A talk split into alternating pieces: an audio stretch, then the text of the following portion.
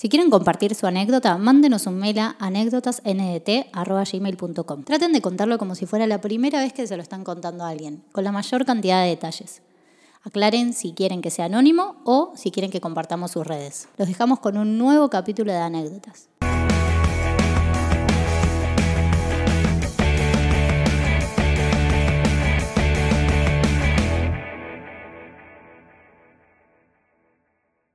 Buenas, ¿cómo andan los pibes? Muy bien. Un domingo sin anécdotas Buen día. es un domingo perdido. Como decía Chaplin. Como decía Chaplin, lamentamos no haber estado con ustedes el domingo pasado, pero bueno, pasaron cosas. Gente, vamos a arrancar, ¿les parece? Rápido, así que la gente está ansiosa. Sí, ¿qué onda, Cristi? ¿Algo para saber o le meto? Hay un misterio en la isla. ¿En serio?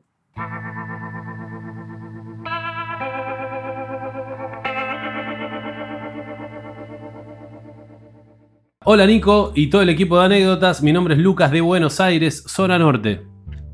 Resulta que el 3 de enero de este año nos fuimos de vacaciones con mi hermano Gonzalo y un amigo que se llama Mateo a Isla Grande. Para los que no saben, es una isla en Río de Janeiro que se llega en barco. No tiene calles pavimentadas ni autos y es conocida por su paisaje y su vasta vegetación y animales. Al llegar a la isla nos reunimos con Leo, un amigo brasilero de nuestra infancia que vivió en Argentina hace unos años y que hace un tiempo había vuelto a vivir a San Pablo y no nos veíamos hace 5 años. La idea era reencontrarnos en Isla Grande y estar con él los primeros días del viaje. Los cuatro nos hospedamos en una posada bien chiquita, con pocos cuartos. Yo compartía cuarto con Leo y ambos dormíamos en una cama matrimonial mientras que mi hermano y mi amigo dormían en otra. En el cuarto que estaba pegado al nuestro se hospedaban dos hermanos alemanes de aproximadamente 35 años que dormían juntos. Ellos estaban recorriendo Brasil y lo único que hacían era quedarse en la posada acostados en la hamaca paraguaya, tomando vinito, fumando porro, durmiendo la siesta y admirando la vegetación del lugar. Qué bonito, ¿no? Después de cuatro días de pura lluvia, llegó la última noche de Leo y decidimos salir a un boliche que hay en la isla. Al ser su despedida y como a él le encantaba la joda y el alcohol, decidimos ir a todo nada y arrancar a tomar bien temprano entre nosotros. En un corto lapso de tiempo nos bajamos un vodka, un gin y nos fumamos uno. Ah, tranquilo, muchacho. De la cabeza. Encaramos al boliche y ya estando adentro pedimos varias caipiriñas, Leo peló la tarjeta de crédito y empezó a sacar tragos y nos fumamos otro. Cartón, cartón, cartón, Bien. ¿Cartón se dice? cartón. Como era de esperar, terminamos bastante borrachos. El más hecho mierda era Leo, que seguía tomando sin parar y se había puesto bastante fusivo. Como ya nuestro estado era deplorable y para que Leo pueda dormir bien antes de volverse, tipo 6 am decidimos irnos del boliche y logramos atravesar todo el pueblo con Leo en un estado completo de intoxicación y nos acostamos a dormir en la posada. Lógicamente, Apenas tocamos la cama, nos morimos los dos. Alrededor de una hora después llegaron mi hermano y mi otro amigo a la posada, pero al pasar por nuestro cuarto le llamó la atención que la puerta estaba abierta completamente. Al entrar vieron que Leo no estaba en la cama ni en el baño del cuarto, pero su celular, billetera y valija estaban. Empezamos a buscar en la cocina y en los espacios comunes de la posada, nada. Al ser una posada tan chica, rápidamente la revisamos a fondo y Leo no estaba. Hablamos con las chicas de limpieza y con el que cuidaba la posada y nada. ¿Qué pasó con Leo, Cristian? Where is Leo? ¿Dónde está Leo? Mirá, no se rían tanto. Where's Waldo? ¿Dónde Bueno. está Leo? Es medio tipo... ¿Qué pasó ayer? Pero en Ira Grande. ¿Qué pasó ayer? ¿Qué pasó Dare? En plena búsqueda nos encontramos con uno de los hermanos alemanes que estaba leyendo un libro mientras su hermano seguía durmiendo en el cuarto. Hablando con él, recibimos el primer dato de Leo. Él nos contó que media hora antes, aproximadamente tipo 7 de la mañana, lo vio salir de su cuarto sin remera, descalzo, despeinado y con los ojos casi cerrados. Y recontra en pedo también, ¿no? Según él parecía un sonámbulo o un zombie. Cuando el alemán le dijo buen día, Leo ni lo miró y siguió caminando sin hacer, sin hacer ningún gesto. Después de esa secuencia, el alemán se fue a la cocina a desayunar y no lo volvió a ver. Esa fue la última vez que alguien vio a Leo. En ese momento, cerca de las 8 am, comenzamos la búsqueda por la isla. Al ser un pueblo bien chico, si nos dividíamos entre todos íbamos a poder cubrir todos los lugares en poco tiempo. Ah, pequeño detalle. El barco que llevaba de regreso a Leo salía a las 11 a.m. y de ahí se tomaba un micro hasta San Pablo y si no llegaba a tiempo a tomárselo iba a tener que esperar hasta el día siguiente y se iba a perder su primer día de trabajo en su nuevo laburo de ingeniero. Ah, bueno. Capo. Vamos a salir tranca, dijo además, ¿viste? Sí. Del orto se puso. En un primer momento, esa era nuestra principal preocupación, pero después de casi dos horas buscando sin encontrarlo, claramente la preocupación era otra.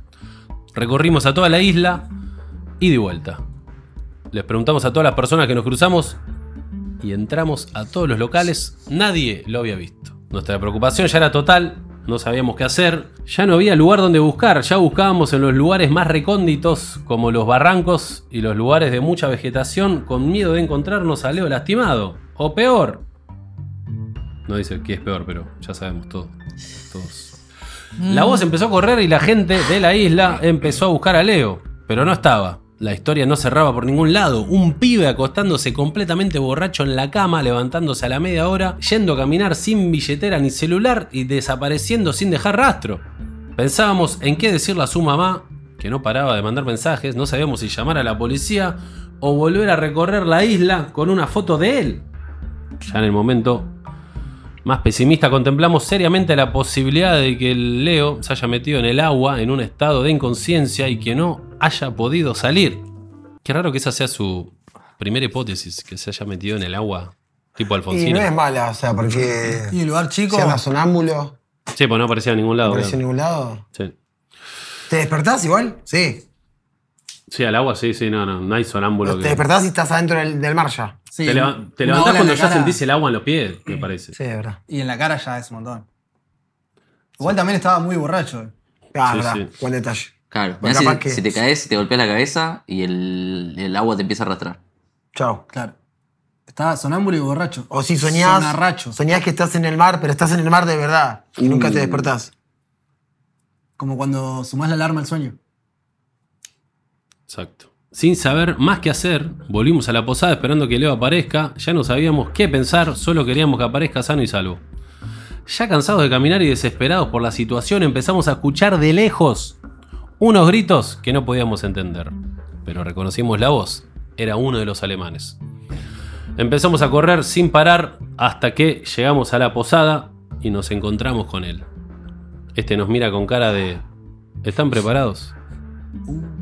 y nos pide que lo sigamos. Se dirige hacia la puerta de su cuarto y, y al abrirla nos encontramos con una escena increíble. En la cama matrimonial de los hermanos alemanes dormía plácidamente Leo.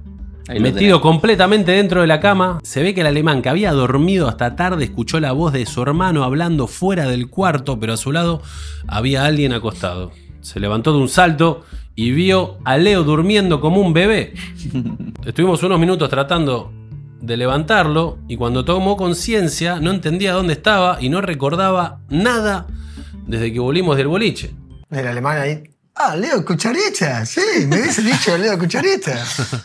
Atando cabos entre todos nos dimos cuenta que después de dormirnos, Leo en un estado de ebriedad mezclado con sonambulismo se levantó sin tener conciencia a hacer quién sabe qué, mear, vomitar, caminar y mientras el alemán que estaba despierto estaba desayunando en la cocina. Leo volvió y en vez de entrar a nuestro cuarto, le pifió de cuarto, entró el de los alemanes y des- se desplomó en la cama de los alemanes. Pero un El quilombo la cama. ¿Cómo no se dan cuenta que está el chabón ahí o no? ¿Cómo? Pero porque uno. Uno, uno quedó durmiendo. Claro. Y el otro El se otro- despertó y el que entró de vuelta fue Leo, no fue el. Claro, el, el otro se quedó Ah, afuera pensó siempre. que era un cuerpo. Dormido dijo. se- es se mi hermano. acostó mi hermano, claro. Claro, se acostó mi hermano Claro, el hermano estaban ahí, estaba- tipo, Claro, claro, Leo ahí tipo.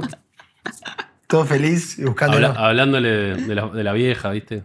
Es tipo medio. En alemán. Esperando la carroza. ¿Viste cuando esperando la carroza que, que la vieja está en la terraza y dice, ¿a dónde va todo el mundo? ¿Qué están haciendo? Y la están buscando a ella. Claro. Y ella Ah. está re tranqui, como. La otra vez vi vi un video, un video viral de una piba con un. Como que. ¿Vieron esas cámaras que ponen en las. en los livings, medio para cuidar a la, a la Sí, gente que. sí.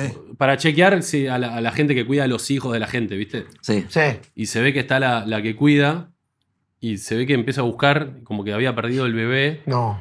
Y lo está buscando, buscando, buscando. Está como desesperada y no se había cuenta. Lo tenía acá. Excelente. Pegó una Y de ¿no? repente así. No. Lo tenía colgado acá. De esos videos hay varios. Hay un chabón que está tipo eh, limpiando el piso Sí. y agarra la palita para juntar con la escoba y la escoba se la pone bajo el brazo. Sí, sí, sí. Cuando agarra la palita se da vuelta y, y empieza a buscar la escoba y dice, no puede ser, la tenía recién acá. Y viene justo una mina y le dice, ¿la que tenés en el brazo? ¡Ah! ¡Puta Es el momento paranormal más. Es como, es como un. Como un. ¿Cómo se llama? Cortocircuito. Sí, ¿no? Como un De tu mente. vacío legal del, Sí, del cerebro, del ¿no? Hay cerebro. como Sí, un- sí. Buscar los anteojos con los anteojos puestos. Sí. Va, yo con la llave me ha pasado. ¿No le pasó a usted? Sí, con ¿En la mil llave en la cosas. mano? Control remoto, la llave, el Pero celular. no un humano borracho, ¿no? La de los anteojos Bueno, es A, clave. a mí pasó Eh, con el celular también. La de los anteojos es típica. Llamándote a tu celular, buscando tu celular. No, no, ¿viste? no a ese nivel, pero tipo. Ahí es un montón. ¿Dónde está? de tenerlo en la, en la mano y decir, el tipo el celular. Como, Sí, sí, sí. sí. como que me tocaba el bolsillo y no estaba en el bolsillo y dije, listo, lo perdí. Como que ya es parte de tu cuerpo. Es un. Sí, no, no. Bueno, a ver cómo termina esto. El otro alemán nunca se enteró o pensó que era su hermano y siguió durmiendo largas horas mientras su verdadero hermano desayunaba y nos ayudaba a buscar desesperado. A la hora, Leo se levantó, se tomó el barco y a la noche llegó a San Pablo listo para arrancar un nuevo laburo al día siguiente. Hoy nos reímos entre todos, pero en el momento nos pegamos alto cagazo. Fueron más de tres horas de búsqueda mientras que Leo dormía tranquilamente junto a un alemán. Espero que les haya gustado. Un saludo muy grande para todos. Saludos. Salud, te leo. Me encanta Leo, Leo. ¿no? Es que claro, boludo. Tres horas. Ingeniero está. Leo. Lo das por muerto. Decís, tres horas no aparece. Listo. Y en un lugar tan chiquito, ya está. Murió. Bueno, Eh, pero viste que dicen que el lugar donde menos esperás como encontrar algo, Sí.